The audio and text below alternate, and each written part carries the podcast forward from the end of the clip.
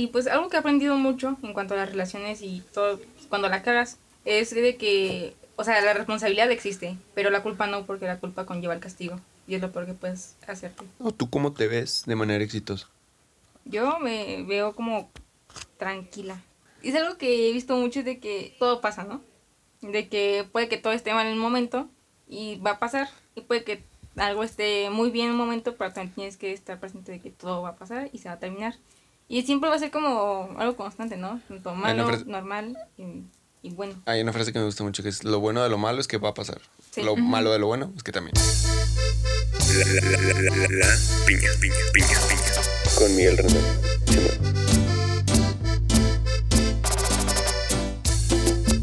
Creo que lo más pelado de todo es que nos, nos da lo que decíamos ayer, que no sean claras las personas. De hecho, ese es el principal problema, de hecho, en todo, la comunicación. De que nadie expresa realmente lo que quiere. O deja las cosas claras. Creo que no, no es tanto expresar lo que quieres, sino el miedo en el que la otra persona te vaya como a juzgar por eso. No. No sé. Como el miedo a la respuesta, ¿no? Pues, O el miedo al rechazo, hasta eso. Y me llegó a mi casa, mis papás de- de- este, dijeron, no, pues vamos a ir a, a comer con, con tía Morena. A cenar, que diga. Ah, cuando me mandó las fotos de. Y estaba la de la rosca de Reyes o algo así. Ah, el güey llegó con seis caguamas. Ah, su máquina. por más amigos. Es que su tío tiene un modelorama. Mira, Y a la vuelta de la casa. mira. Y fue cuando de los días que lo inauguraron. Y por amor. Sí, ya me acordé. Al día siguiente fue cuando choqué con mi papá. Uh. ¿Ese no me lo sabía? Sí, me peleé muy así bien. bien Ah, feo ya- con mi papá. mm, No mames. De religión. No, Mira. sí. Con esos temas nunca se va a salir bien. Mm, o sea, sí, bueno, sí, o sea, no, pero creo que es importante siempre hablarlo. Sí, pero depende también de las personas que estén hablando, porque hay unas que no les vas a ganar. Arroba Oh. mi padre. Creo que el, el problema es de, de un Oh, debate de es que, que se necesite un ganador, ¿no? Creo que la intención del debate es como Exponer ambas ideas. ambas ideas y saber, a ver, güey, esta es la tesis, esta es la antítesis, ¿cuál es el, la síntesis? Y, ¿no? Yo intenté hacer eso, pero. Pues, ajá, exacto. No de- Sí. de- ¿Sí tienen el pan? Ah, no. ¿Pero qué más necesitas quieres? ¿Quieres una empanada? Hoy estuve repartiendo empanadas de coco por todo Morelia. Ahí te creo, ¿eh? Es que me las regalaron. Una señora, hace cuenta que. Chisme. Este. Ah, para esto, para esto. Eh, bienvenidos a todos. Este es su podcast La Piña. Me da mucho gusto presentarles. Esto ya lo que escucharon fue un intro de lo que se espera en este capítulo. Es un gran. eh, un gran meta episodio de La Piña donde tenemos de invitadas a Karen, Karina, ¿cómo están? Muy bien. Yo sé. ah. Juego de gemelas, aquí el elenco. Claro que sí. Bueno, y estamos para platicar. eh, realmente no sabemos a dónde nos va a llevar la conversación. No es como tal un formato eh, de la piña habitual, pero el día de ayer. Dale, a pla- ah, tú dale. Ah. Sí, sí, sin pedos. Esto es una plática casual eh, en la que, pues, bueno, ayer estábamos en una, en una reunión y pues se puso bueno el chismecito. Demasiado. Esto va a ser este como para soltar, para soltar. Ajá, poner en contexto un poco la, a la gente de esto, ¿no? Donde vamos a tratar temas de, de amor, de más cosas.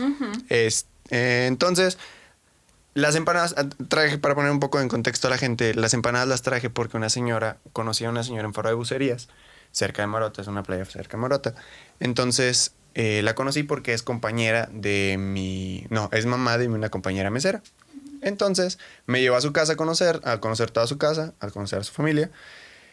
Y su mamá estaba sacando conchas. Las conchas son mi pan favorito. Entonces estábamos como, ah, sí. Y me presentó como, ah, él es el doc de, de Maruata, que quién sabe qué. Ah, sí, pues yo soy partera. Ah, qué padre, bla, bla, bla, bla, bla. No, pues luego vengo para echar, este, echar la plática. Este, y que me enseñe a hacer pan. Que le da la Este, plática, ¿eh? Total, nos regaló un par de conchas y, y de repente al otro día o dos días después llega mi compañera a la clínica y me dice, te mandó mi mamá, güey, llegó con una canasta, eran 36, 36 empanadas. Fue increíble. Entonces hoy estuve ¿Por qué repartiendo empanadas. Eh, pues nada, ¿cómo están? Eh, ¿Cómo les trata la vida? Pues bien, creo. Bien. No me quejó, no me quejó. Es como un 7, no está mal, pero no lo puedes presumir. Ok, interesante. No, bien. Nada, diciendo como en un 8.7. casi nueve. Sí, sí, Ah, sí. ¿Andas vibrando alto entonces? Vibrando alto, como debe ser. Típico de, de ascendente en qué quedamos? ¿Géminis? Tauro. ¡A la madre! sí, sí. Sí. Fuertes revelaciones el día de hoy. Ya sé. aparte con el sol en Pisces está más cabrón. Sí. Sol en Pisces. Pero bueno, eh, empezamos la, eh, el- esta grabación empieza con, con el tema de, de la comunicación. ¿Cómo ha sido o cómo ven ustedes ese tema en cuanto a las relaciones personales? La que gusta empezar, no pasa nada. Bueno, eh, gracias. Bueno, empieza Karina. Pues es, es- es muy difícil también identificar sus, sus voces de primera instancia, así que empiezas Karina. Pues sí, es creo que el factor más importante en cada relación, ¿no? Porque así es cuando ambos exponen sus... como lo que quieren, lo que no les gusta o lo que les parece o lo que no. Justo lo que hablábamos ayer, ¿no? De también de definir, por ejemplo, de las infidelidades y todo eso. Entonces, todo eso involucra la comunicación. Entonces, creo que es lo más importante de una relación. Y siempre es lo que más falla. Por eso también todas las relaciones terminan. Y los matrimonios, sin duda. Sí, claro. Sí. Pues así como, como dice Karina, es algo muy importante, pero siento que ahorita ya muy pocas personas eh, lo aplicamos, y es que yo puedo decir que aplico la comuni- comunicación en mi relación, pero sí muy pocas personas comunican realmente lo que quieren, lo que sienten, y siento que también por eso Empatía. Ujú.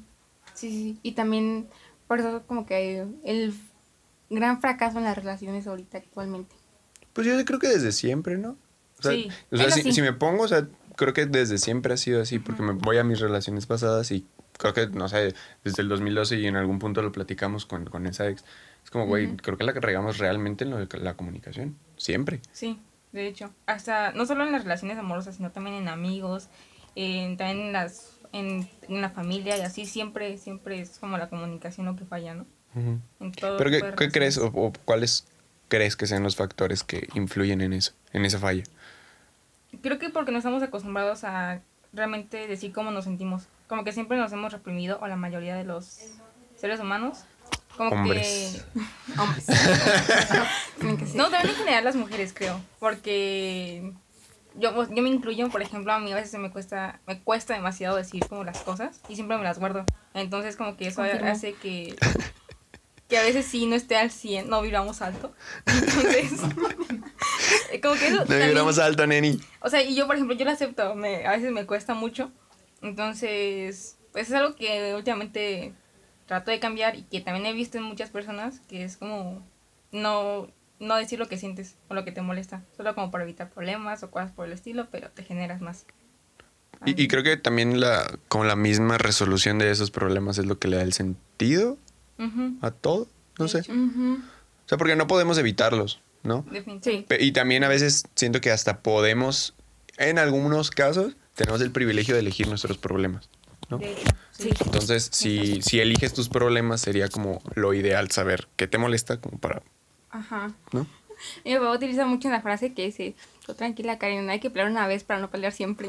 Hola, exacto. Y la verdad sí, hasta eso que tiene luego razón.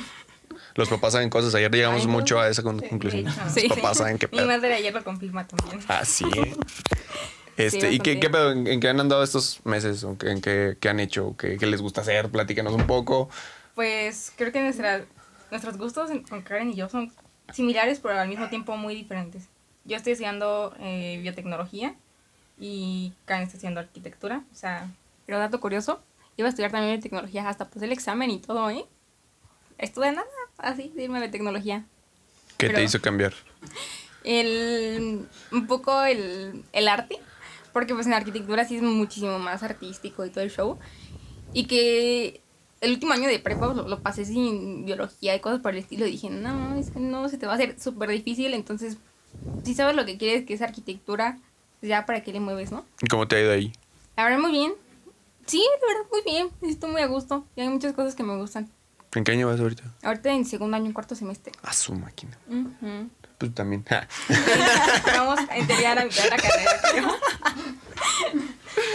Es que está bien chido, o sea, siento que, que la dinámica tan, pues digo, o sea, de hermanos y que alguien se lleve bien, me imagino que pasa así, y, digo, son gemelas para que, para quien nos está nada más escuchando. Entonces supongo que, ah, ¿cómo, cómo es eso? O sea, ¿qué mitos o, o qué, qué siempre escuchan? No, es, Eh, ¿qué- o sea, ¿cuál es la parte cagante de ser gemelas? A ver, los adultos.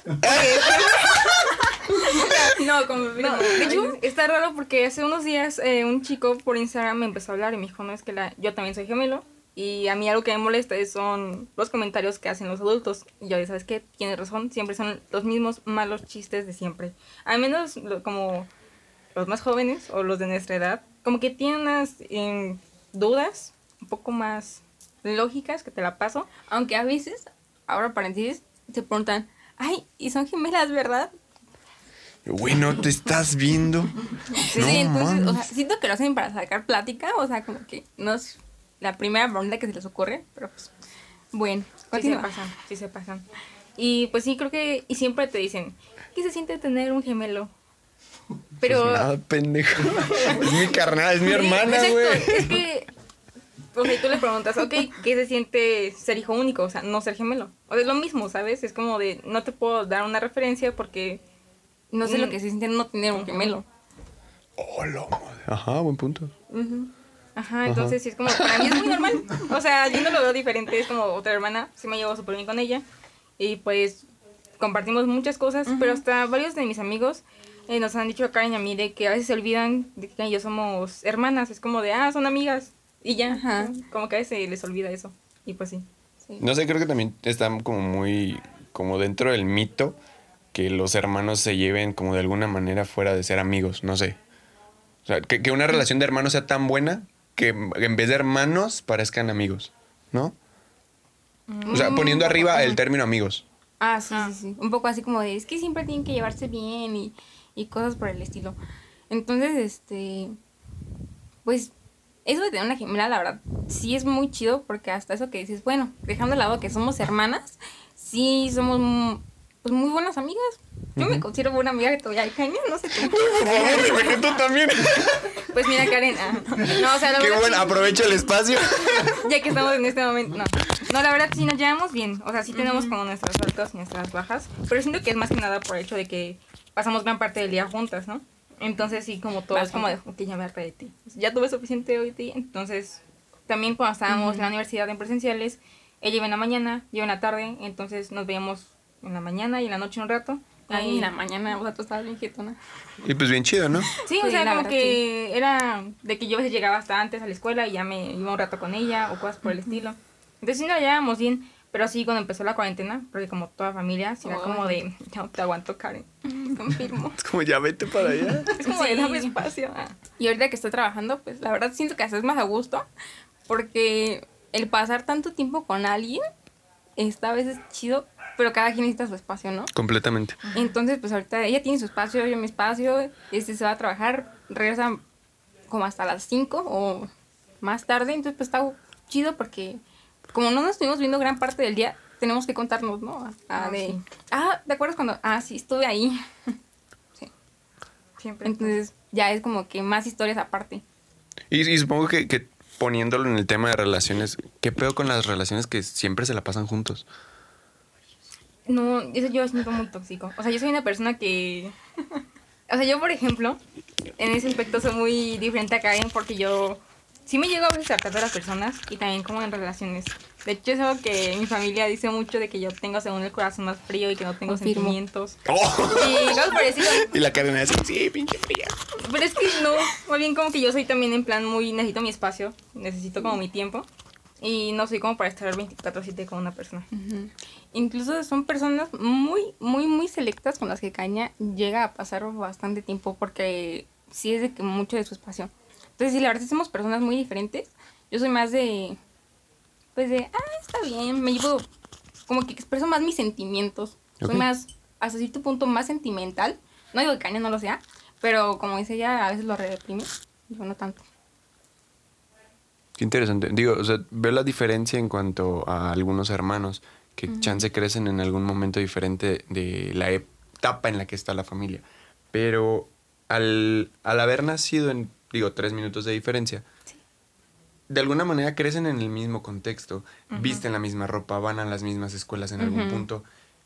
Y, o sea, me parece muy chido que esta personalidad no, no dependa de eso. A- O sea, que siempre sean iguales, pero, güey, evidentemente son personas que siempre, o sea, van a tener cosas diferentes. Sí, o Sí, sea, bastante. como el agua y el aceite, definitivamente. Ajá. Sí, de hecho, Ujú, Sí, siempre es como cae en la gemela buena y yo la gemela mala. sí, no sé por qué muchos nos catalogan así. como Pero la porque, la no sé, ¿por qué O sea, ser? lo que yo he visto es que dicen que yo soy la mala porque, como Karen dice, soy según yo más fría o casi no expreso mis Y sentimientos. creo que ese es un pedote, o sea, el hecho de, de ver a una persona mala por eso. Ujú, Sí, pero es muy raro porque desde prepa siempre decían eso de que yo era la mala y Karen la buena, pero no sé, siento que es porque Karen la ven como más sentimental, como dijo, y a mí no tanto. Entonces siento que por eso. Mamona, pues, la morra. Nada. o sea, sí tengo la cara a veces. Sí, la neta sí tiene la cara así, o sea, hasta a veces a mí así como, ay, no me Güey, tienes así". la misma. Y yo, bro. tienes la misma. Sí, pero pues esas son las caras que podemos poner, entonces es como de, ya, Karina. No, hasta eso yo, yo creo que sí tengo una cara amigable. Ah, la de Karen. Mm, No sé ya, la verdad es amigable. O sea, según yo tengo una cara de que si me ves dices, ay, hay que hablarle, ¿no? No. No, sí, ya me lo han confirmado muchas personas. O sea, mis compañeros de la uni me han dicho, no es que la neta te veías mamona. Y así como, pero no soy. Por favor, háblenme. Necesito que. No, pero sí. Sí, soy como más reservada, como que tarda un poco más en entrar en confianza. Y eso se nota cuando estamos juntas, Karen y yo. O sea, Karen siempre habla un poco más que yo. Ok. Ajá, entonces sí es como una gran diferencia en ese aspecto. Sí, y pues incluso eso de ser como más, poder ser fría y como más sentimental se nota muchísimo también en nuestras relaciones. O sea, yo se nota como muy, una gran diferencia ahorita pues con mi novio y cuando Caña pues también está en una relación. Ah, sí. sí, sí, o sea, como que mm, pones en contraste las dos relaciones en su momento. Ok. Y, por ejemplo, muchos decían, ay, es que, no sé, se ven muy diferentes, no hacen esto o aquello. Entonces eso también es como un conflicto para mí, porque es como de, pues yo no quiero igual que Karen. O sea, como que cada quien Ajá, tiene su forma, exactamente. Sí, sí. Pero eso es algo que me estresa mucho, de que la gente siempre me está comparando, en cualquier Sí. aspecto. Exacto, creo que eso será algo ah, muy, muy detestable, ¿no? Es otra de las cosas que no Bastante. tan chido. como, güey, o sea, no somos la misma persona, bájale a tu pedo. O sea, no voy a sentir lo mismo que. Eso, o sea, hay un. Dichos. Que lo que siente una siente la otra. ¿Qué, qué- qué tan posiblemente sea así? O que, o que tengan como cierta telepatía, no sé. Yo lo defino como empatía, tal cual. Porque Sí. es una Porque persona. sabes exactamente. Sí, porque es una persona la- con la que he estado literal desde que. Desde el vientre de mi madre, ¿no? O Sí, sea, ok, ok. entonces es una persona muy cercana, entonces es más como empatía que, telepatía. Sí, o sea, Caña ahorita actualmente es la persona con la que más tiempo he pasado en mi vida, entonces obviamente pues, es la persona que más me conoce, con la que pues en las noches siempre estamos hablando y que pues y por lo mismo que me conoce sabe cuando algo me pasa, entonces obviamente Pero no es- la empatía Ajá, entra ahí, Claro. entonces pues somos, es que somos piscis, somos muy empáticos. Cállate, cállate. Pero tú solo estás en Tauro, entonces no tienes. Ay, no, Ay, él me está no en puedo con eso. Ya sé. Lo- Y los Géminis, Caña, son difíciles, ¿eh? Cuando yo termino alguna relación o cuando salgo con un chavo y después ya va, como que no me afecta realmente, o sea, nunca me ha roto el corazón, para bien o para mal. Entonces, no sé, creo que por eso la gente me ve como más fría de que, ah, pues terminas con alguien aunque estuviste cierto tiempo con esa persona y como que te vale. Es como, no me vale, pero pues entiendo que su tiempo ya pasó. Pero, ajá, es lo que, es lo que iba. Depende qué, qué circunstancias te llevaron a terminar esa relación, Ah, ¿no? sí, sí, o sea, sí. porque considero que es muy diferente el contexto de terminar una relación por una infidelidad a porque las cosas chance ya no se dan, ya están en otra sintonía, están haciendo Sí, otras cosas. Y pues ya, ¿no? O sea, es, es diferente terminar una relación así. Sí. Exacto. Y regularmente, o sea, yo quiero pensar que mis relaciones han terminado porque ya no estábamos como en la misma sintonía, tal cual. O sea, cuando tú ya sabes que el tiempo con, con esa persona ya no está siendo bueno para ninguno de los dos, pues es mejor como ya dejarlo por la paz, porque creo que si te aferras a eso, ni siquiera va a terminar bien. Y se va a terminar odiando. Y pues, no. ¿Cómo viven sus duelos? Interesante. Buena pregunta, ¿eh? Digo, porque todos tenemos eh, situaciones diferentes. Hace en, en el año pasado platicaba con, eh, quizá no me, o sea, no llegamos como a un título, pero salimos un tiempo y ella me preguntaba, ¿cómo vives tus duelos? O sea, ¿qué pasa cuando terminas con alguien? Y me puse como a pensar y dije, ah, qué interesante pregunta. Y tengo mucho desde hace mucho tiempo que me voy a Sanborns. Ajá. Y, y, o sea, y me voy a la sección de revistas y me pongo a ver revistas de arquitectura. O sea, y es como uno de mis pasatiempos. O sea, específicamente a ver sillas. Las sillas son algo que me vuela la cabeza. No, a mí las tazas. ¿Neta? Sí. Qué increíble. Es una locura eso. sé, soy fan. No, a mí lo que me encantan son las vacas. ¿Las vacas? Ujú, Las vacas. Sí, ahorita vas a ver, en, en mi cuarto encuentras dos alcancías de vacas, pero diferentes. Una es como más redondita, así como el típico puerquito, pero en vaca, y una así como una vaca real, que son patri- patrocinadas por mi novio, pues, pero, pero sí, o sea, todo lo que ah, podría, eh, pues lo tengo de vacas. Entonces también, así como dices lo de vivir los duelos, yo en mi Pinterest ves, cuando me siento triste, veo vacas, fotos de vacas así como que tiernas. Me alegra. Wow, o sea, es la última respuesta que en algún punto hubiera esperado, pero qué lindo. Sí. Yo creo que Las, van- las vacas sanan y pues son ricas. También. hay que admitirlo, sí. sí. Pues, ay, no sé, yo creo que trato de, de salir con más gente.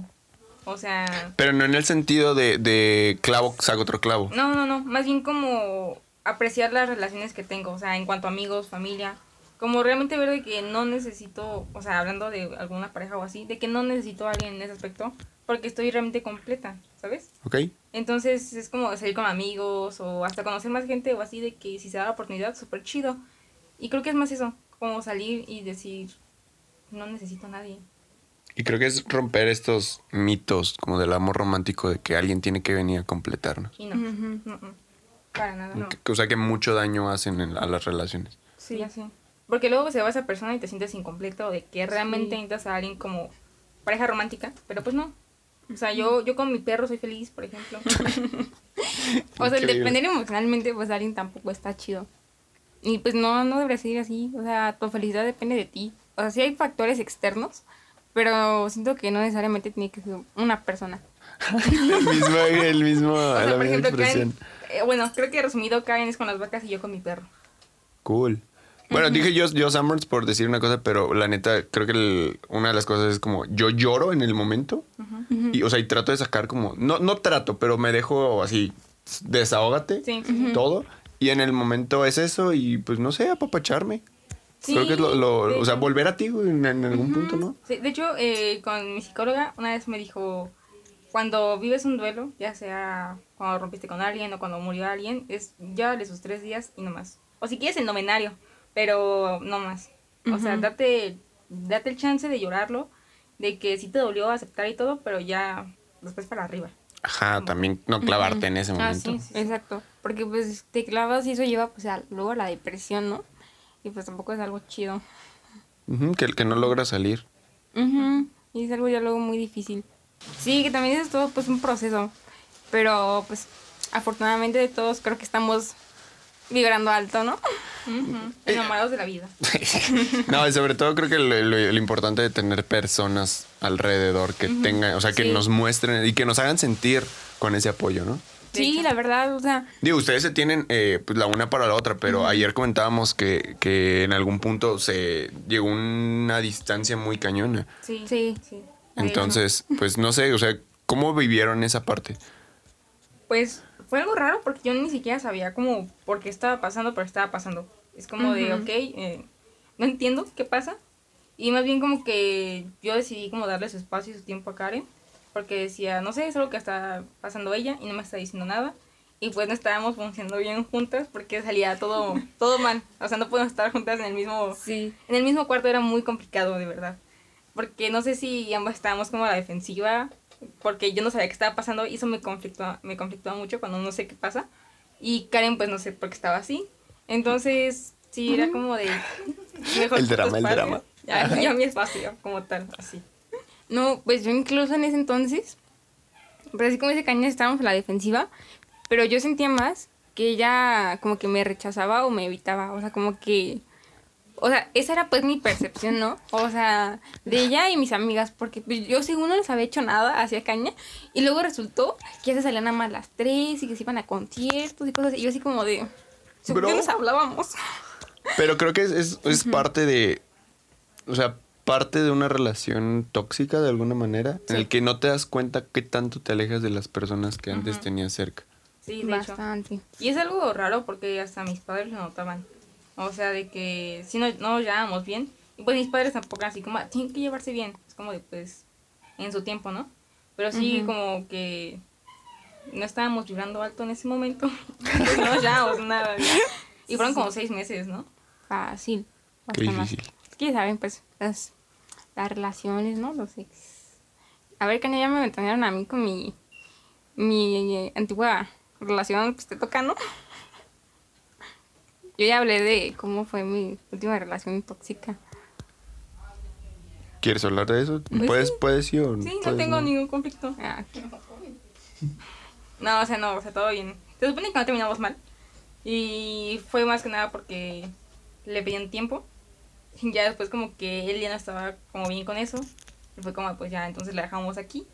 Y pues se supone que terminamos bien. Porque fue como que justo a tiempo. Creo. Es que iba a decir. Eh, regresando al duelo y ahorita que lo estás, o sea, gracias a eso lo conecté.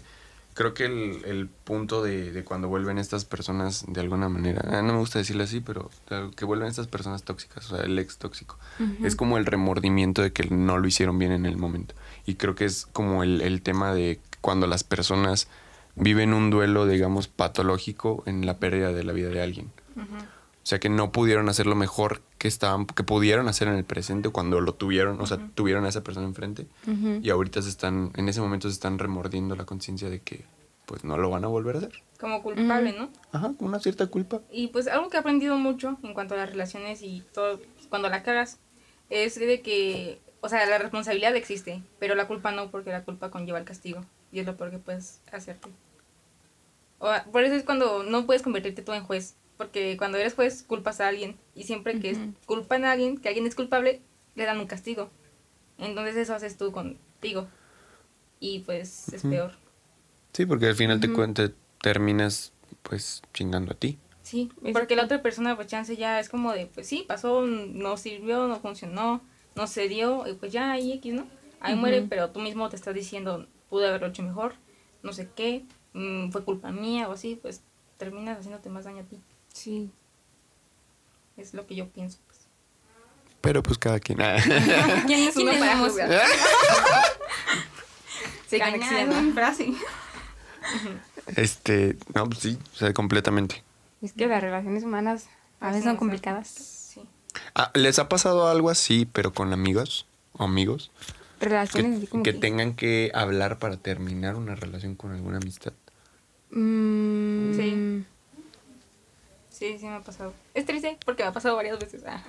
Bueno, no varias veces, pero sí, por ejemplo, mm, de que chance alguno de los dos ya no le estaba haciendo tan bien esa relación. Entonces, sí es de que me dicen, ok, gracias por ser las personas más bonitas en mi vida en, en su tiempo, pero ahorita ya no. Entonces, como, ok, va, entonces, ¿sabes qué? Ya, los caminos ahorita ya nos están conectando, ya estamos funcionando bien. Entonces, como, ok, va, tú sigues haciendo tu vida, yo sigo haciendo mi vida. Y pues sí ha dado la casualidad de que en algún momento nos volvemos a unir. Bueno, no unir como antes, pero al menos nos llevamos. Entonces está cool. Pero la verdad me ha dolido más con amigos que en otras relaciones. Sí, Eh, Porque, no sé, como que yo aprecio demasiado a mis amigos. Son como las cosas más bonitas que tengo en mi vida. Digo, en mi vida. Entonces sí, como que el hecho de pensar en perder a un amigo me afecta más. ¿Idealizas más una amistad que una relación? Sí, porque los amigos son como tal la familia que tú escoges, ¿no? ¿Ok? Pero Entonces, también la relación, la pareja tú la escoges. pues sí, pero no sé, como que están más... No sé. Pues los amigos también. A final de cuentas creo que las personas somos efímeras en cualquier tipo de relación humana. En- Exacto. O sea, también así como dice Caña, me ha tocado. yo, apoyo, en, ese sentido apoyo a Karen de, Sí. de que, güey, o sea, también tú eliges y creo que es importante como elegir, saber que tienes que elegir, ajá, que tienes una obligación con esa relación de elegir todos los días estar con esa persona. Ajá, Pero es que creo que la diferencia entre los amigos y las parejas es que a los amigos nunca le vas a decir, oye, ¿quieres ser mi amigo? A como una pareja de, ¿quieres ser mi novia? Entonces, Creo que, creo que, ok, eh, te la doy, pero creo que el pedo también es el título. ah, Exacto. No sé, no sé. Pero por ejemplo, muchas veces hay personas que hasta después de tiempo dices, ah, es, él realmente es un amigo, pero no, yo no, no es necesario que ambos se den el título así como, ah, somos amigos. No, es como que con el tiempo se gana, tal cual. ¿Y crees que, que ponerle el título como a una pareja merma esa relación? En este sentido de, de todo esto. Oye, nos llevamos chido y sabemos que somos compas, ¿no? Pero, y cuando nos presentamos, ah, este es mi pana, este es mi homie. Y ya, o sea, sabes que es tu, tu, tu amigo, ¿no? Pero no necesitaste ningún, ningún momento decir, güey, es que somos amigos, ¿pod- ¿podemos ser amigos? Sí, ok, va. Sí, o sea, como como- en una relación, de que primero te pones el título y luego a raíz de ese título te das permiso de hacer ciertas cosas con esa persona. Y puedes hacer o no hacer cosas. También eso como que involucra, ¿no? Porque ya en una relación hay más compromiso en ciertos aspectos que con una, con, con unos- que con amigos, vaya. Yo diría diferentes. Diferentes. Pero es que creo que también en eso del, como el título, también influye también la sociedad. Porque, por ejemplo, puedes ir con una persona y está súper chido y le dices, ah, pues él es tal, ¿no? Le dices el nombre y te dicen, ¿Y qué es de ti? ajá, ¿y qué son? ¿Y quién es? O también pues no va a faltar la familia que te pregunte, ¿no? Entonces siento que también La por eso luego preguntando por tu novio. en la cena de Navidad. No, pero siento que también tiene mucho que ver eso, luego también como el título. En cierto parte. punto. O sea que también por eso de en la relación, eh, como dices, como lleva más cosas y por eso como que las personas quieren como que, ah, bueno, esa es esa persona de esto, ¿no? O sea, como el, tal cual el título. Porque pues con un amigo dicen, ah, X, ¿no? Es el amigo. Pero pues... Pues siento que, siento que ahí entraría como el tema de la responsabilidad afectiva. mm, Sí. Ujú. O sea, y esto implica como el respeto dentro de la relación. Sin embargo, no, no siento que, que el título sea lo que debe de dar, o sea, no es lo que debe de dar pie a que se dé este respeto, esta responsabilidad. Es parte del proceso quizá mm, para, es que no sé, también firmar el compromiso ya porque tenemos un título, ya hacemos algo. Ah, no sé. Y es lo que me ha traído muchos problemas en mis últimas Ajá. relaciones. Es que incluso tú lo acabas de decir como que el título da compromiso, o sea, que firmas el compromiso. Entonces, como que también muchas personas no quieren tal cual un compromiso. Por ejemplo, que dicen, ah, güey, es que todavía no somos novios y me ve- puedo besar con quien sea. Solo porque todavía no somos novios. Ah. Pero llevamos dos meses saliendo, pero todavía no somos novios. Esa es la parte en la que digo, ok, entonces quieres o no quieres estar con esa persona. Porque Ajá, si necesitas el título para poderte comprometer y poder ser eh, responsable efectivamente con esa persona, pues Entonces, no creo que tenga un buen futuro esa relación. No, porque es básicamente como solo sentirte atado y no realmente con el compromiso. O sea, siento que el compromiso debe nacer antes del, del título. Pero muchas personas el título lo ven como el ya estar atado. El te era fiel desde que me gustabas. ¿El qué? El te era fiel desde que me gustabas, ¿no? Ujú, exacto. Se supone que así debería ser. Bueno, no sé, en cuanto a las relaciones que estamos acostumbrados, ¿no? Porque también está la- lo poli. Entonces, pero también es cuestión de ¿Qué que opinas de eso? Yo siento que es parte de la comunicación. Y ambas personas deben como hablar de que, ¿sabes qué? Yo quiero esto, una relación abierta. Y pues lo que yo quiero, ¿no? Chance podemos llegar a un acuerdo. Pero siempre es como hablarlo. De lo que está- mencionábamos al inicio. De que siempre la comunicación debe ser buena. ¿Tú? Pues, como dice la comunicación y exponer qué es lo que tú quieres, qué es lo que la otra persona quiere, llegar a un acuerdo o una solución. Y así no se llega a un acuerdo o una solución, pues entonces no era la persona o no era el momento. Sí, porque hagan de cuenta que eh, hace poco estaba escuchando a, a una psicóloga, sexóloga ah, colombiana. Algo así. Eran dos colombianos. Este, el chiste es que tocaron ese tema de la monogamia con el poliamor. Entonces, una de las cosas que decían es, ¿sabes qué, güey? Ahorita yo quiero que inicie la relación de forma mono, monógama. Monógama. Eso, perdón, me cuesta. te- Este, quiero que solo estemos tú y yo. perdón por mi dislalia. Este, quiero que solo estemos tú y yo, pero quiero que sepas que en el momento que tú quieras convertir esta relación en algo y que te interese algo, o sea, tener esa apertura y ese respeto por el deseo del otro, de, ok, quiero ahorita cambiar la relación a algo, pues, de cuatro, de, de ocho. Pero Beso de cuatro. El beso de Teresa. Pero sí, o sea, a lo que vamos es siempre comunicarlo, ¿no? Entonces sí, creo que mm, no podría como tener una, una opinión así súper bien sobre eso, porque ya depende de cada persona. Si tú no lo ves mal, es como, ah, súper chido. Y yo no sé si a mí me gustaría, por ejemplo, una relación. Chance en un futuro se podría experimentar o algo así, pero no sé, es raro también. volver a lo mismo, o sea, de alguna manera ponernos en, en el punto empático de que la otra persona tiene deseos, Sí. que chance nosotros dentro de nuestros ideales pues no lo vamos a poder saciar, ¿no? sí. O sea, y antes, que, que creo que es algo que decíamos ayer, lo del consentimiento, o sea, una parte sí, ok, eh, una parte es que yo quiero hacer y tú me das como el consentimiento, pero otro es como en qué momento te permito a ti o permito que tu deseo sea el que predomine. Ajá, exacto. ¿sí? O sea, no es, lo mío, eh, no es lo mío que siempre sea algo consensuado, que también la otra persona exprese y se lleven a cabo sus deseos. Sí, o sea, el ganar, ganar, ¿no? Ujú, exacto. Y que todos a final de cuentas, pues... Estén bien con eso. Pues sí. hecho. Pero como que mm, muchas personas, no sé, o no tienen el, como que la iniciativa de decir, bueno, esto es lo que yo quiero y qué es lo que esperas, ¿no? O sea, qué es lo que, a dónde vamos. Pero, pues es lo, volvemos a lo que estábamos diciendo hace rato de, pues miedo como a la reacción, reacción o hasta incluso el rechazo, ¿no? Que luego digan, ay, qué raro, ¿no? O así. Porque pues igual el poliamor no es algo tan común ahorita, o bueno, que lo veamos muy, pues muy abierto a todo, igual existe, pero pues no es como que todos los días te enteres de alguna relación así como de poli, ¿no? Entonces, siento que también es eso, como que el miedo. Tiene que ver también en esa parte. Y el tema de posesión, no sé, o sea, yo por lo menos ahorita no me considero que el, sif- el suficiente nivel como de madurez para, o no madurez, quizá ni siquiera tengo la capacidad de imaginarme en una relación así. Sí, no, ni yo. Ni yo. Realmente, si te soy sincera, pues yo tampoco. Pero quizá, o sea, siento la, la como libertad de decir, güey, o sea, por ejemplo, algo que platicábamos, ¿cuál es el punto de la infidelidad? Este güey se va a terminar, ya párale. Yo también quería. ¿Cuál es el, el- el punto donde dices que alguien te es infiel? Es que sí depende de cada persona, ¿no? Porque, o sea, como lo mencionábamos ayer, o sea, ya es evidente cuando hay chance, bueno, no, que también se contradice con lo que hablábamos ahorita, no sé. Creo que sí debería definirlo cada persona antes de iniciar una relación o cuando está en la relación de, para mí esto es una infidelidad o ya está haciendo esto, para mí ya no es sano o así, Sí. como tal. Porque sí, exactamente, no tiene que llegar a lo sexual para hacer una infidelidad.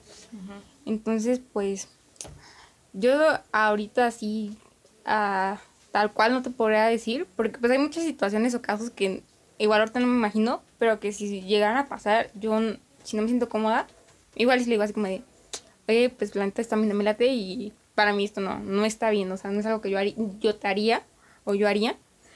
Entonces, pues, sí, definirlo está cañón, ¿eh?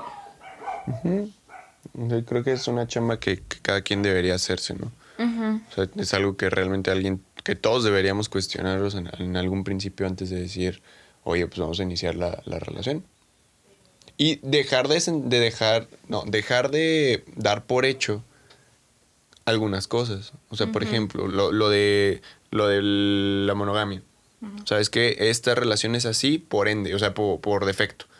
Porque no, o sea, puedes tener la intención de no, de a pesar de que sea una pareja central, algo así, o sea, tú puedes tener la intención de no estar como tal, o sea, sí estar en una relación, pero, o sea, sí te quiero y sí me siento comprometido de alguna manera contigo, pero también pienso en esto, ¿no? Sí, sí.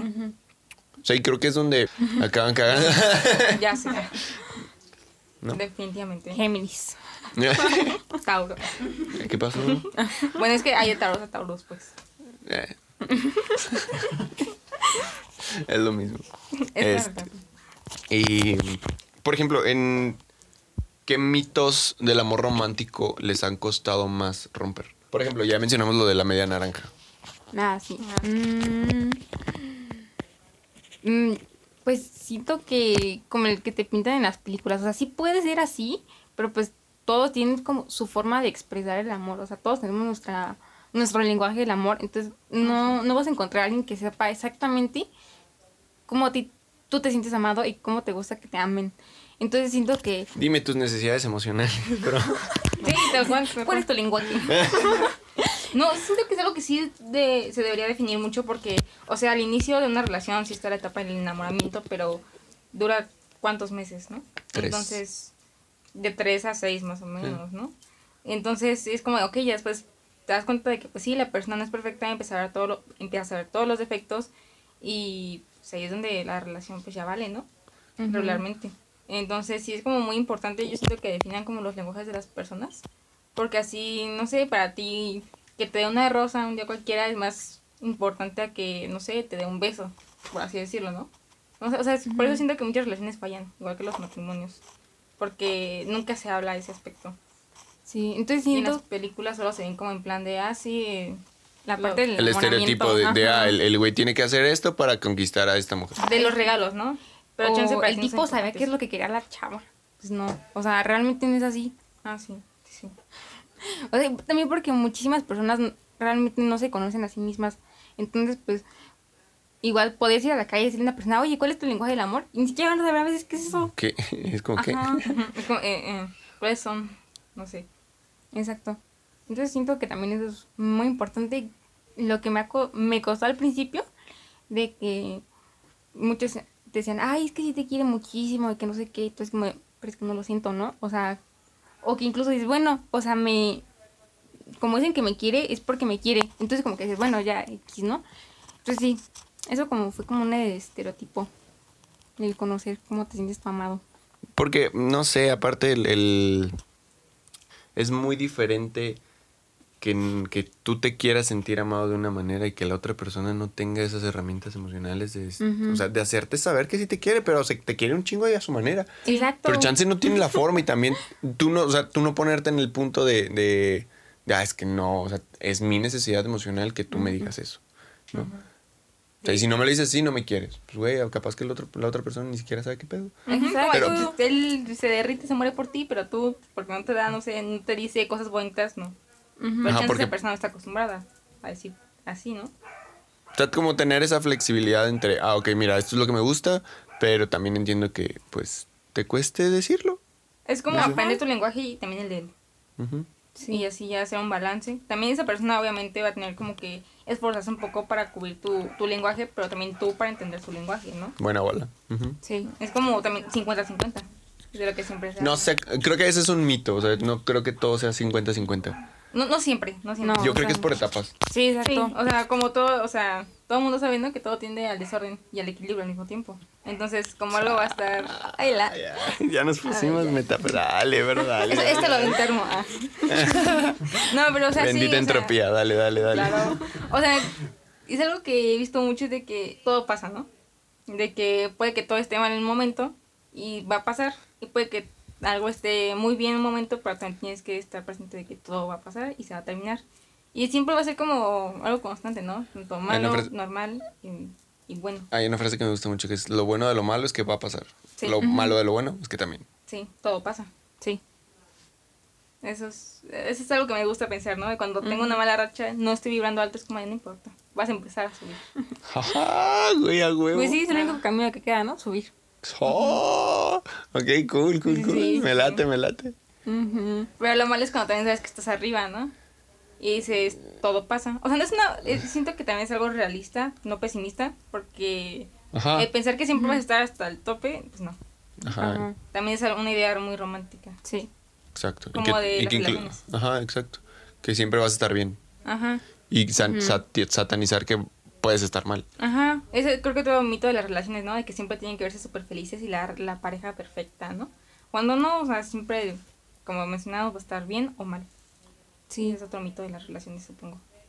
Pero pues también como que un, un secreto a voces es que llega luego también como que la crisis de la pareja, ¿no? O sea, después de que, que dicen, ay, no, estamos como que peleando mucho, cosas así, pero es que también tiene luego que ver como cómo se encuentran a las dos personas, ¿no? Entonces, ahí también es donde se define, ¿no? El camino de la relación, si va a seguir o no. Ah, sí, es muy importante, ¿no? Ese punto. Cuando termina el enamoramiento, pues. Es interesante. Sí, bastante. Y que creo que va muy de la mano con lo de la elección. O sea, siempre estamos o siempre deberíamos estar eligiendo si queremos seguir con esa persona. Ah, sí, Exacto. sí, sí. O sea, es como lo que dicen, ¿no? No quiero que vivas enamorado de mí, sino que pues me elijas. Porque pues, todos sabemos que no somos perfectos.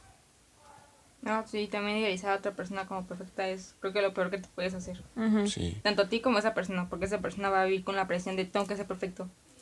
Porque esa persona cree que soy perfecto. A la madre, sí. ¿Te ha Sí. pasado eso? Creo que siempre se ve, siempre, creo que eso siempre Obvio, es... soy Géminis. No, de hecho, creo que eso pasa en muchas cosas. Cuando te ponen algo como que te definen, hasta en la escuela de cuando dicen, ah, pues él es inteligente, entonces ahora vives con la presión de siempre demostrar que eres inteligente o que eres bueno, o cuando creo que también estereotipar de forma buena te mete como cierta presión porque entonces siempre tienen que ver como una persona buena. Ajá, por ejemplo, cuando, cuando le dicen a alguien, ah, es que, güey, este güey es buen, ma- buen pedo, muy amable, muy servicial. Pues, güey, no siempre soy así. Ajá, entonces cuando Sí. haces algo mal, sientes súper malo porque todos se están dando cuenta de que no soy así, entonces es una presión con la que siento que no está chido estar. Pero creo que el, el- ese sería un, un contra de, un- de los títulos, ¿no? O sea, encasillar a una persona. Pero también la otra parte buena sería como identificar tus fortalezas, tus Ah, sí. Sí. sombras. ¿no? sí. O sea, el, como dices, encasillarte es como el definirte, limitarte. Entonces, pues no. Pero creo que limitarte te libera. ¿Por qué? Porque siento que, o sea, entre más te limitas, más te liberas porque no le das tanto peso a cosas que no tienen sentido. Un punto. Mm, bueno, sí, sí, sí. Viéndolo así, pues sí. ¿Alguna aportación? El que Puedes- puedes decirlo, pues. se queda. Puedes decirlo, o sea, está importante. O sea, sí, dale. ¿Sí? Acércate. No, yo sí con los límites, yo siempre busco romper. Ay, ir más allá. Suena cliché, suena cliché. Pero Le das sazón a la vida. yo soy más de explorar y llevar más allá las capacidades. Por eso yo con los límites no, no llevo una relación así como, ah, siempre me estoy poniendo. No. Al contrario, siempre estoy buscando cuál es el punto donde ya este. Ya, no Ya es demasiado, ¿no? O sea, porque llega ese punto siempre. Donde crees que sabes. Bueno, más bien, eh, no sabes nada. eres un completo ignorante. Ujú. Aprendes. Sabes. Te pasas de listo. Y vuelves a ser pendejo. No, o sea, sí, pero y creo que ahí es es interesante poner los cuatro puntos del conocimiento. Lo que sabes que sabes, lo que sabes que no sabes, lo que no sabes que sabes y lo que no sabes que no sabes. Y ahí entran todos los sesgos, todos los sesgos y donde neta no, donde te pierdes. Y creo que entre más, o sea, ese circulito, entre más sabes, más sabes que no sabes tanto. De hecho. Y Sí. creo que lo más peligroso es cuando no sabes que, que no sabes algo. Ah, Porque ahí es donde entran, bueno, ahorita eso es conectado con otro tema, pero es donde entra tanto el, algori- el algoritmo de redes sociales. Mm. O sea, el algoritmo sabe lo que tú no sabes que sabes, que no sabes, perdón. Entonces ahí es donde, pues, afecta. Bueno, X. Ese En primero, ¿no? paréntesis. bueno, gran paréntesis. Eh, pues, ¿qué más? ¿Qué? ¿Qué, qué, qué- qué están? A ver, sí, me perdí. Eh, estábamos en. Ah, exacto. El. Limitar te libera. Ay, me perdí.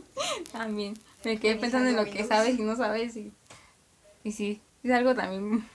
¿Algo que quieres aportar? Sí, tú. Gracias, gracias.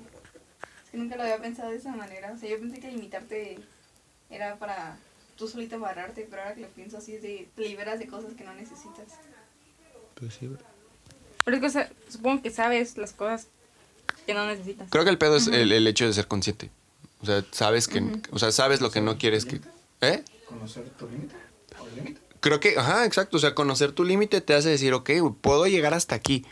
Chance en algún punto lo rebase, pero ya sé que entre más me acerque aquí, ya sé cómo me puedo comportar. No sé si lo, lo dijimos ahorita, hace rato.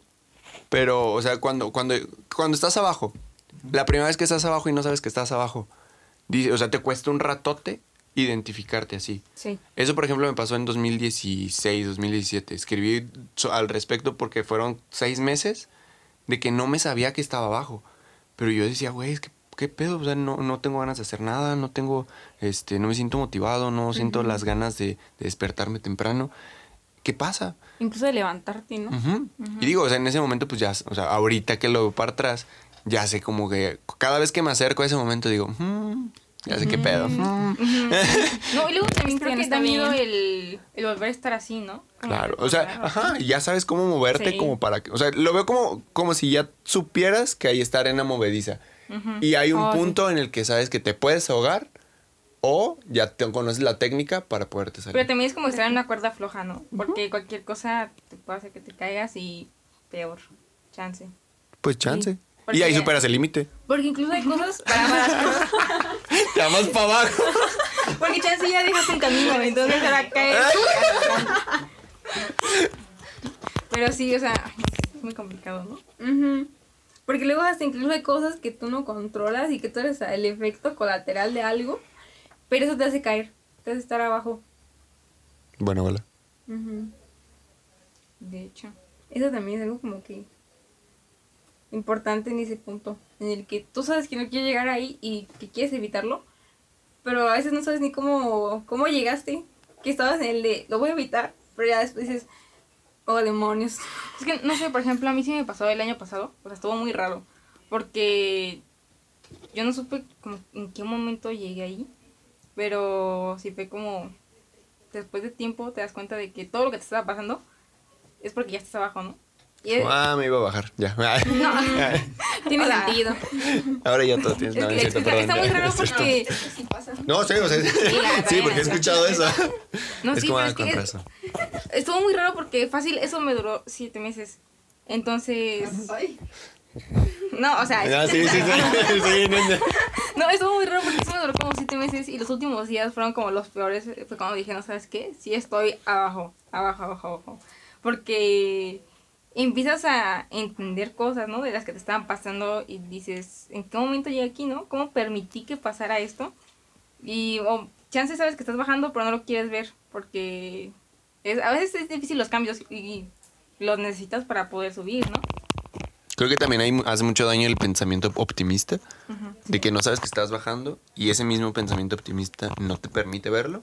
O sea, es lo como de va a bloqueas. pasar, no sé qué, o sea, pero también es como de está pasando, tienes que aceptarlo. Y no estás haciendo nada, creo que el pedo es ahí. O sea, que no Sí. estás haciendo. El, el micrófono lo traigo dando vueltas. o sea, que no estás haciendo nada como para.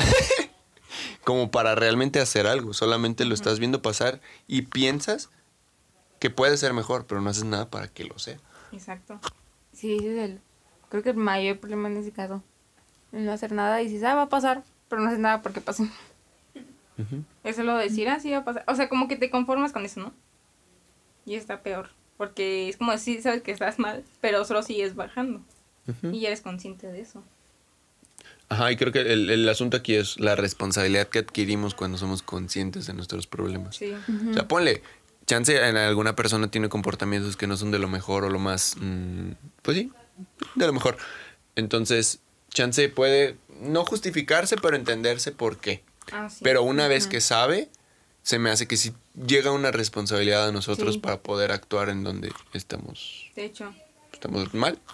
Sí. Es- exacto, o sea, mm, no puedes culpar a veces a una persona porque chance ya no lo ve mal o, o no sabe exacto como tú dices, pero ya el hecho de, de saberlo, sí es de, bueno, tengo que hacer algo, tengo que actuar, tengo que buscar una solución.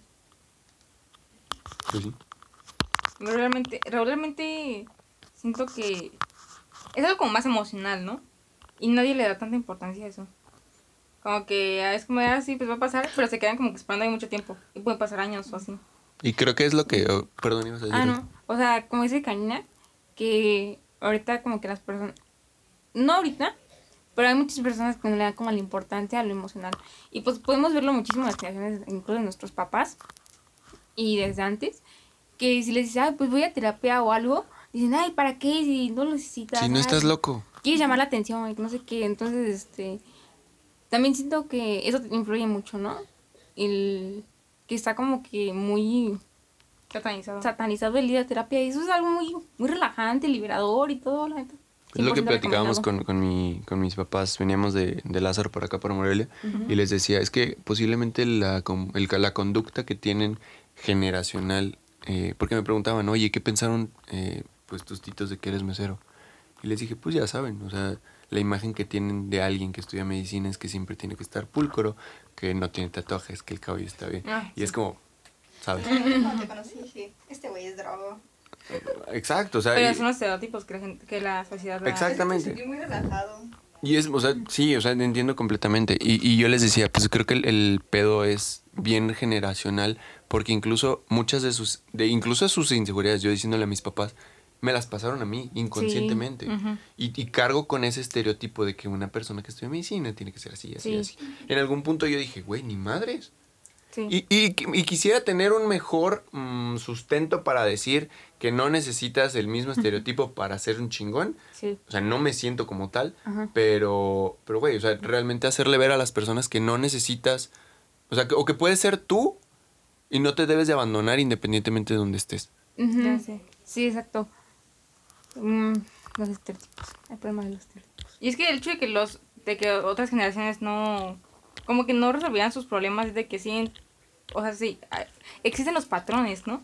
Entonces nosotros seguimos siendo parte de ellos y chances si no lo resolvemos nosotros vamos a pasar esos patrones. a Pero nuestros creo que lo chido es que, no, o sea, nos estamos, ya somos conscientes de eso. Sí, Ajá. sí, sí. Es algo que Sí, me gusta mucho de nuestra generación o de varias generaciones así como cercanas. Es de que es como de, ay, voy a terapia, ay, qué cool, yo también. O sea, como que está ya más, es más sano, ¿no? Como que ya lo No está tan mejor. satanizado como dices.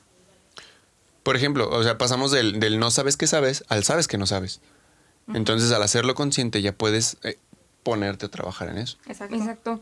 Y pues lo importante ahorita ya, como dices, es romper esos patrones. Porque pues si te- luego te meten muchas inseguridades o estereo- estereotipos y estándares que no. Pues sí, completamente. Cuando Pues- ya no necesitas. Nada más que pues ahorita como dices, el problema sí que dices, por ejemplo, tú de, de ser pulcro el cabello y sin tatuajes y todo eso, como que el problema que se presenta ahorita es que esa generación que pone esos como estereotipos son los que ahorita se encuentran como que en el top, así como en cuanto a empleos, así como que son como que los jefes o algo. ¿Ok? Entonces también siento que por eso ahorita está costando trabajo o cuesta un poco de trabajo romper esos estereotipos o el decir, ah, pues así soy yo y pues no por eso voy a dejarlo, ¿no? Y que te sientes como a veces con esa obligación de seguir el estereotipo porque dices, no, pues bueno, si no, ¿cómo van a ver este una psicóloga con tatuajes en las manos, ¿no? Entonces, pues no. No, güey, no me define. O sea, y, y lo que le decía a mis papás, pueden, porque también fue un proceso para ellos, para mí, para, para todos en la familia. Ver que, que yo estaba o sea, yo estaba en un hospital con cabello largo, eh, yo estaba, ¿saben? O sea, para mí fue todo un rollo y que las demás personas vieran ese valor que no como me viera, era mi chamba. Y hasta eso suena prejuicioso. Porque, o sea, dices, ah, este vato es un drogo, güey. Este vato, o sea, Perdón. y, y, y, y incluso el mismo estereotipo que tenemos de los drogos, güey. O sea, hay muchos drogos que son súper productivos y son súper Ah, chidos. Sí, Que se ven súper normales y que tú en la vida te imaginarías que se meten cualquier cosa. Y que terminas creando cosas muy chidas. O sea, que no Ajá. afectan, o sea, sí, hay un pedo con las drogas, evidentemente. Sí, sí, sí. Eh, No consuman. eh, sean prudentes en Sí. su consumo. Nada con exceso. Vean de dónde surge su necesidad de consumo. Exacto, eso también es algo importante. Dirijan conscientemente sus trips y creo que puede tener un buen beneficio. Ujú. ¿Hay malos beneficios? Creo que tiene- puede tener un beneficio a largo plazo. Lo voy a cambiar por eso. Pero sí, o sea, creo que incluso el, el estereotipo que tenemos de los drogos es que, pues, es miserable cuando que se no va a triunfar y que no va a hacer nada. Bueno, Y, te- y creo que de ahí nos vamos a valores, a valores más, mm, pues, al- elevados. O sea, que es el triunfo, que es el Sí. éxito, que es la felicidad. de hecho, es que el éxito muchas personas lo definen como vas a tener mucho dinero y ya, pero no. O sea, el éxito es de que sí tengas una algo económico, pero también que tú te sientas bien contigo mismo. Es parte del éxito, no solamente en cuanto a lo económico. O sea, como tú te, tú cómo te verías o tú cómo te ves de manera exitosa. Yo me veo como tranquila. O sea, no solo como en la parte económica, sino de que, no, o sea, ay, ¿cómo decirlo? O sea, como que yo sí me veo, no sé, o sea, no, no me veo como en una casa súper grande o así, es como de con lo suficiente, con lo necesario, y que puedo llevar una vida tranquila, de que si mis amigos me dicen, oye, pues vamos a este lado, pues vamos, ¿no? De que tengo un trabajo que me gusta y que me da para lo que necesito. Cool. ¿Tú? Pues igual, o sea, disfrutando, pero igual, o sea, aunque estés estudiando arquitectura, no es como de, quiero esta casa con esto y esto. No, o sea, yo, algo así como, mm, no pequeño, pero sí que se educan mis necesidades y pues en este caso si, si hay alguien más o algo, pues que se educan, adecue a nuestras necesidades, pero también disfrutando lo que es mi, pues a lo que me dedique y pues de, de la vida, o sea, todo tranqui y bien Vibrando alto, nenis. Ajá, Sí. alto. Porque creo que es algo que tienen mucho nuestra, nuestros padres, ¿no? De que mm, involucra mucho la carrera que escojas. O no sé si te- sentimos mucha presión por eso, porque para ellos el éxito es de que tengamos mucho dinero y una casa súper grande y cosas por el estilo. Entonces, sí es como, no, es- yo no quiero eso, ¿sabes? Es que tú lo quieres, pero yo no. Ujú, O sea, luego también la casa, tener una casa grande tampoco está tan chido porque al final nada más te quedas con la casa. O sea, Güey, qué chinga limpiarla. Ajá, o sea, uno limpiarla, ¿no? Imagínate cuánto ¿Cuántas gastarías- cumbias, güey? Ya sé. ¿Cuántas cumbias te No, tienes o que aventar? la verdad- Las de Doña Dolida. Ya No, sé. no. No mames. La verdad, aparte de mantener una casa grande es complicado. Entonces, para poder mantener una casa tendrías que trabajar más tiempo y ni siquiera disfrutarías la casa porque te la vivirías trabajando. Entonces, Para yo no quiero, yo no quiero eso. No, y al final es lo que te queda, o sea, cuando ya estás grande y las personas de la tercera edad ni siquiera pueden estar en esa casa tan grande. Así. O sea, tus necesidades y cambian al igual que tu capacidad física, entonces pues ¿para qué quieres esa casa grande?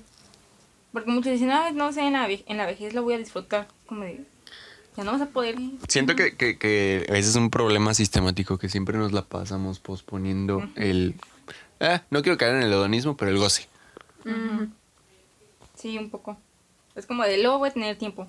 Pero pues Ajá, el tiempo se va volando. Estoy ahorrando para mi vejez, pero pues llegas a la vejez y Y ya no te puedes mover, güey. Ya tienes un chingo de enfermedades crónicas por estrés, de Ya tanta sé. chamba. De hecho. sí. Y pues ya. Pues bueno, algo, no sé, ¿quieren agregar algo más?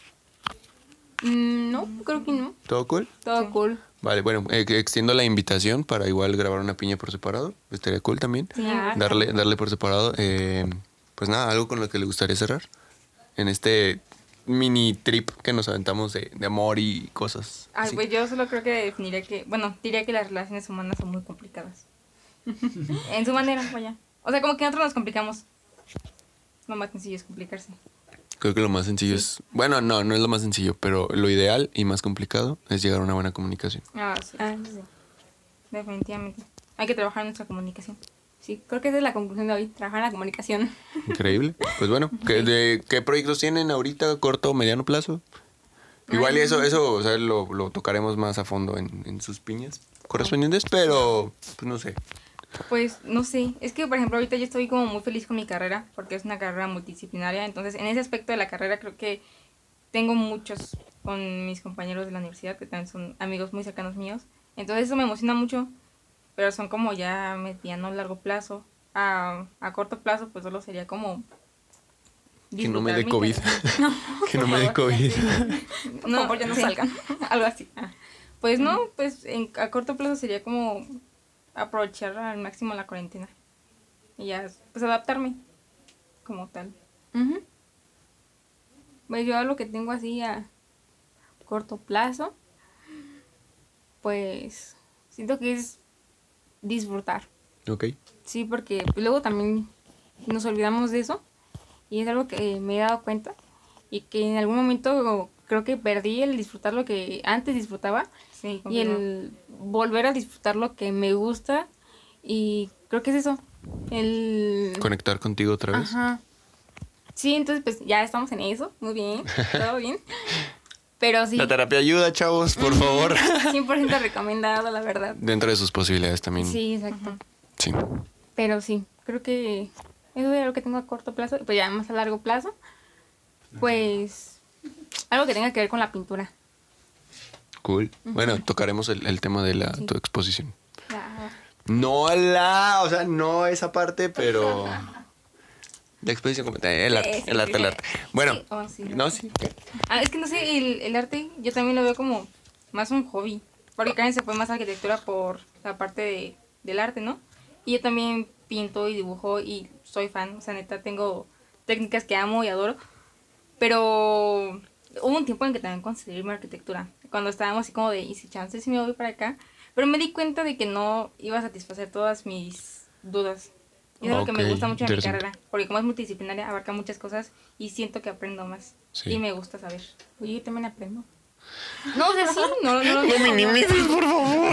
No, no, o sea, pero Oye, hablo de mí. está difícil ser un O sea, arquitecto, ¿eh? Hablo de mí, o sea, en cuanto a mis necesidades, siento que cubre más mi carrera. Oye, pues que si te diseño un laboratorio, tengo casi, casi que vivir contigo para saber de todo. Eh, También, o sea, O sea, digo, y que creo que esa es una parte muy interesante, por me ejemplo, de arquitectura. El, el- Bueno, en algún punto lo, lo tocaremos, pero, pero nada más para soltar este comentario rápido. Pasamos como 93, 95% del tiempo de nuestra vida dentro de un lugar. Entonces, Ya sé. creo Y que es la chama más cabrona de la arquitectura. La mayoría de las casas aquí en México están construidas a lo estúpido. No, Sí, y, y se sabe. Sí. No, y ahorita lo que se viene la nueva arquitectura con el COVID va a cambiar todo. Pues supongo que más ventilado, no sé. Sí, agregar muchísimo lo que son los espacios abiertos, naturaleza, incluir más lo exterior a lo interior. Cool. Pues qué chido. Aquí tenemos adelantos de todo, chavos. Aquí Claro nos sí, o estamos sea, actualizando. Aquí vas a ver a la- los, los nuevos fármacos. Ya no va a haber fármacos, se caen. Ya olvídate de los fármacos porque ya no van a funcionar. Porque Ay, no mis estamos- pastillas ahí como de... Me pasa, estamos- feo, por favor. Pero hay mucho futuro aquí, hay mucho futuro. Y, y, pues bueno, o sea, me parece muy chido y le, te, te comentaba ayer que me decías, no, aguántame poquito, vamos a grabar después. Y te dije, pues no, o sea, el, el chiste es que veas como el avance. O sea, porque, digo, a veces vemos o a veces queda muy poco registro de lo que somos en algún punto. Sí. Y pues la neta, gracias por haber venido. El hecho de tener, el hecho de tener este registro queda para, pues para cada quien que se, o sea, que, que llegue ese como, ese, ajá, tener una evaluación previa de lo que teníamos, ¿no? o sea, saber qué éramos, qué, qué, qué ideas teníamos, porque generalmente solo tenemos videos y fotos. Ajá. Entonces decíamos, ah, güey, me veía de la chingada, wow, yo Ah, bailaba sí. Algo Increíble. ¿Sabes? ¿Sabes? Pero creo que pocas veces tenemos el registro de qué es lo que pensamos, cómo nos sentimos en cierta época. Y pues nada, esperemos que en algún punto cuando vuelvan a escuchar esto, eh, no sé, a mí me gusta escribirle a Miguel del pasado, a Miguel del fu- futuro. Y pues nada, esto puede ser como una carta a Karen y. Karina del futuro. Sí, eso me agrada. Muy buena idea. Pues bueno, ¿algo que gustarían cerrar? ¿Con lo que les gustaría cerrar? no, ¿no? solamente que fue, fue bonito estar aquí. Cool. Sí, pues son bienvenidas cuando gusten. Gracias, cuando gracias. gusten.